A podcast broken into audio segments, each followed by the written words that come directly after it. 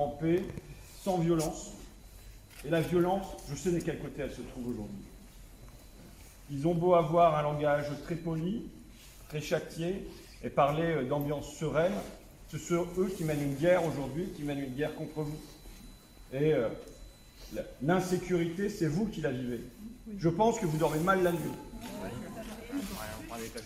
Je pense que voilà, il y a une très grande violence qui est déployée avec brutalité contre vous et qui non seulement s'est produite au moment de la fermeture de l'usine, mais là, dans ce que j'entends qui se poursuit ensuite. Excusez-moi, mais ce que vous me racontez, on ne serait pas dans une situation aussi tragique, j'éclaterais de rire.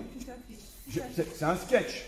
La direction qui vient dire qu'elle n'est pas en sécurité, c'est vous qui appelez la police pour mobiliser la police pour qu'elle vienne sur place garantir la sécurité de la direction alors qu'ils agissent avec cette violence-là contre vous. On est dans un sketch.